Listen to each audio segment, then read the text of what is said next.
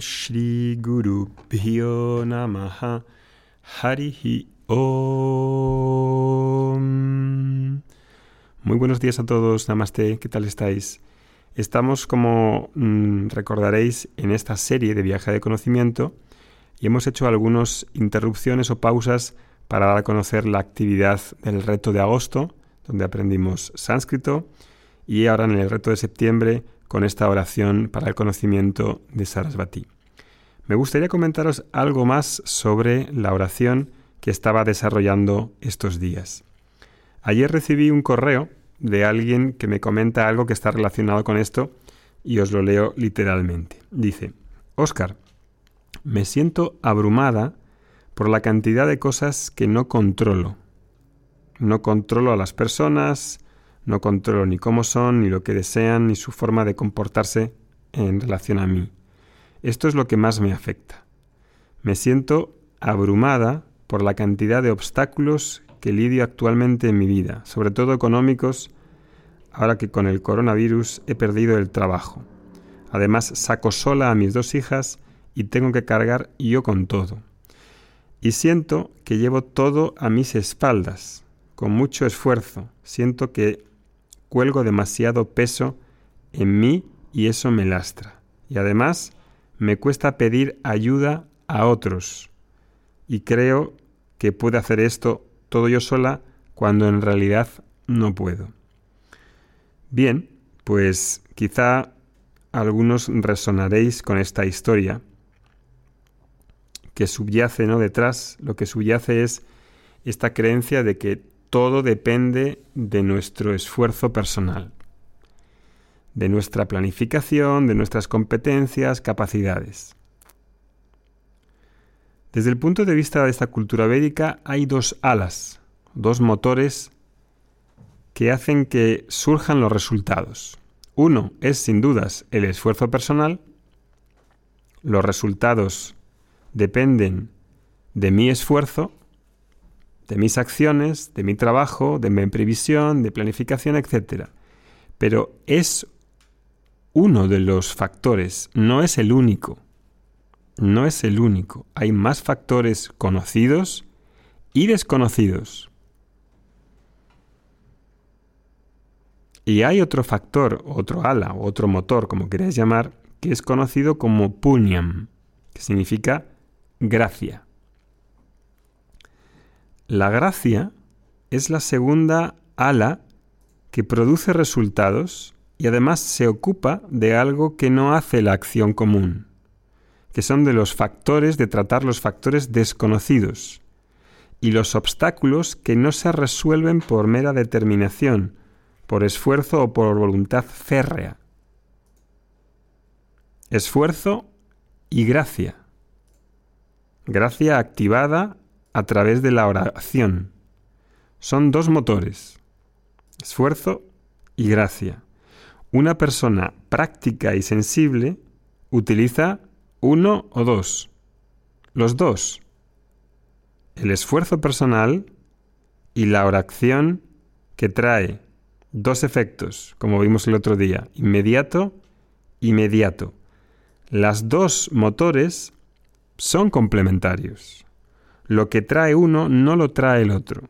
La oración, como decía en la clase inaugural, es una acción que produce dos resultados, uno inmediato y otro inmediato. El inmediato está en la forma de recogimiento, de paz, de sosiego y satisfacción por haber, por saber que estoy haciendo uso de manera deliberada, totalmente deliberada, de mi libre albedrío para tratar con todos aquellos factores que yo no controlo.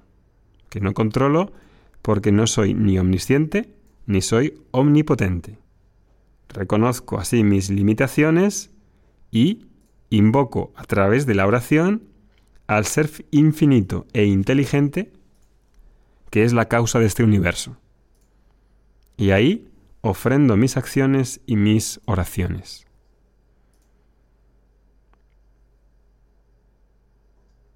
Reconozco que hay un potencial latente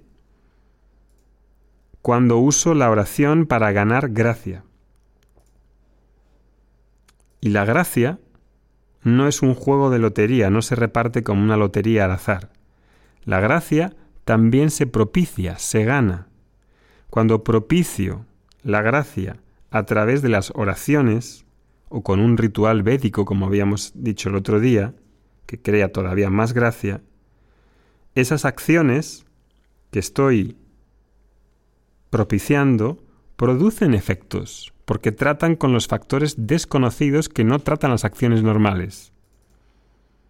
No sé cuáles exactamente tratan, ni cómo es la causa de efecto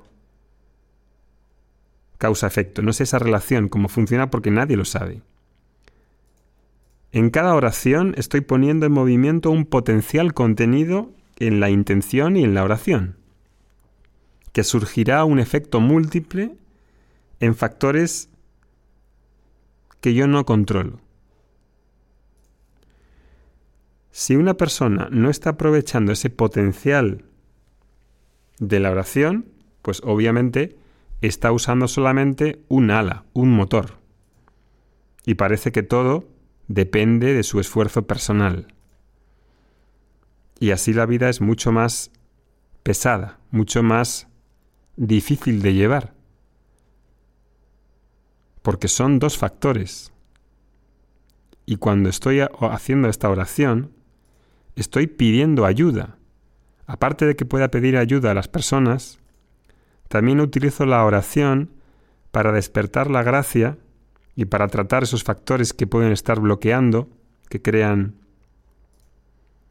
obstáculos, los estoy tratando de una manera deliberada.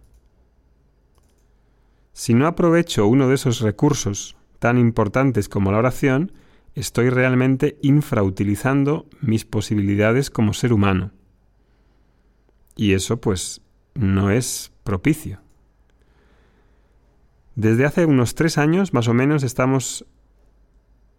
tenemos la gracia de contar con Francisco, que da clases todas las semanas de un curso que se llama Confía en el Infinito, de oraciones y recitación, en la que los alumnos aprenden semanalmente nuevas oraciones con su significado, con su pronunciación, con la articulación correcta en la recitación, y cada semana están aprendiendo y creando una bolsa, como si dijéramos, de oraciones con diferentes intenciones, con diferentes propósitos. Unos son para el conocimiento, otros son para obstáculos, otros para salud, otros para prosperidad. Hay diferentes propósitos en las oraciones una persona práctica, creo, que podría conocer esas oraciones y podría tener acceso a la gracia, a los efectos mediatos e inmediatos de la oración, si se preocupa en ganar ese conocimiento, ponerlo en práctica y tener un profesor que te pueda guiar, que te pueda guiar. Confianza en lo infinito. Hemos puesto abajo el link, el enlace del curso, para que podáis abrir a saber más sobre este curso, que va a empezar este jueves no, el siguiente, y que va a estar abierto para aquellos que quieran propiciar la gracia en su vida. Om Shanti Shanti Shanti Harihi Om.